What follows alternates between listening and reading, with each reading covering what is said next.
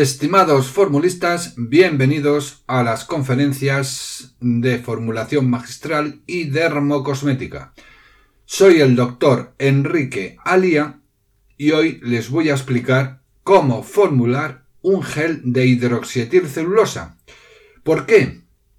El gel de hidroxietilcelulosa es uno de los geles más formulados tanto en formulación magistral como en dermocosmética por su alta compatibilidad y por su buena apariencia dermocosmética.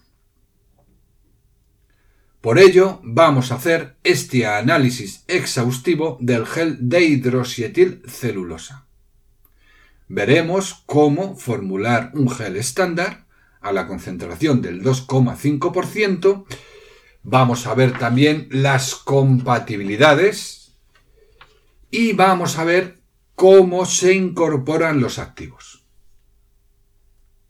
Antes de nada, vamos a ver cómo se presenta la hidroxietilcelulosa.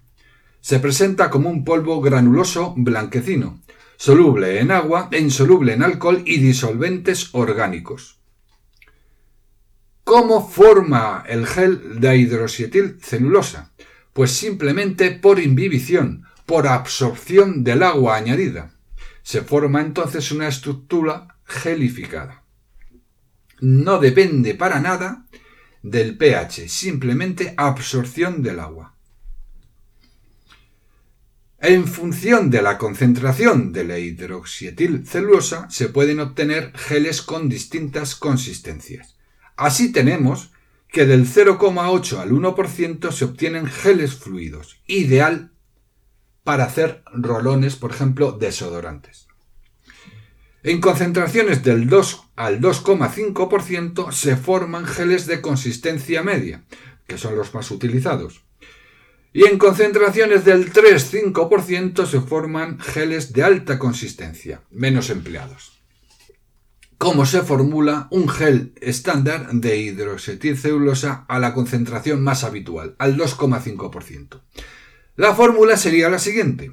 Hidroxetilcelulosa 2,5%, propilenglicol 5%, agua purificada cantidad suficiente para 100 gramos.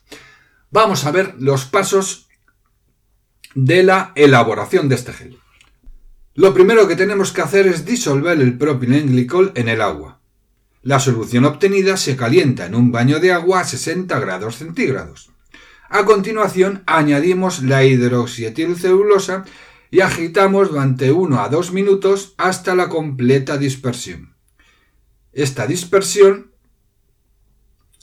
la dejamos a la temperatura fijada de 60 grados centígrados durante 10 minutos y en dicho tiempo hay que hacer agitaciones sucesivas para evitar que la hidroxietilcelulosa gelifique en el fondo del recipiente. Pasado este tiempo, sacamos el gel obtenido del baño de agua y agitamos hasta enfriamiento.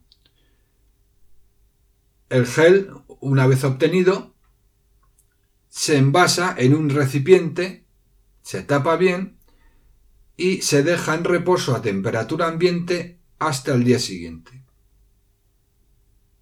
Pasado dicho tiempo, se agita manualmente o mejor mediante un emulsionador durante unos 30 segundos a alta velocidad a modo de homogeneización.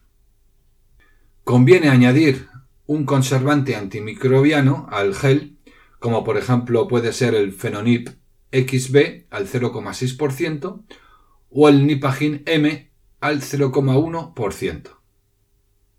¿Cómo es el gel que hemos obtenido?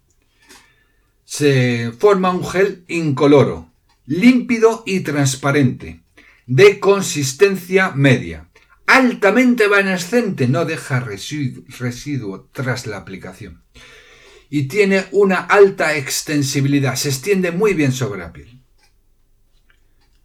Lo bueno de este gel es su alta compatibilidad con activos y con otros excipientes es totalmente estable frente a sustancias ácidas, como por ejemplo el ácido salicílico, el ácido glicólico. Es totalmente estable con sustancias básicas, como por ejemplo urea. Estable con sales. Sales, por ejemplo, como el aluminio en desodorantes, perfectamente estable, el clorhidróxido de aluminio. Y estable con moderada cantidad de alcohol. Incluso puede formar crema geles si se le añaden aceites a moderada concentración. ¿Cómo se incorporan los activos al gel de hidroxietilcelulosa? Si los principios activos son hidrosolubles, se disuelven en la mínima cantidad de agua y la solución obtenida se añade sobre el gel en pequeñas porciones agitando hasta homogeneidad. Si el activo hidrosoluble requiere alta cantidad de agua, no hay más remedio que primero disolverlo en el agua y luego formar el gel. Pero ojo, en este caso el activo tendrá, que ser termoestable, ya que hemos visto que para obtener el gel se necesitan 60 grados de temperatura. ¿Y qué ocurre con los activos insolubles, pulverulentos? Pues lo primero que tenemos que hacer es reducirlos a polvo muy fino en un mortero. Luego se añade su misma cantidad en propilenglicol. Batimos hasta formar una pasta homogénea. Y luego se añade el gel en pequeñas porciones batiendo hasta homogeneidad. En este caso, el gel obtenido no va a ser transparente, va a ser opalescente debido a que estamos incorporando activos insolubles. Bueno, pues hasta aquí la conferencia de hoy, en donde hemos aprendido a formular un gel de hidroxietilcelulosa, que es uno de los más empleados a nivel de formulación magistral y en dermocosmética. Muchas gracias por su atención y hasta la próxima conferencia.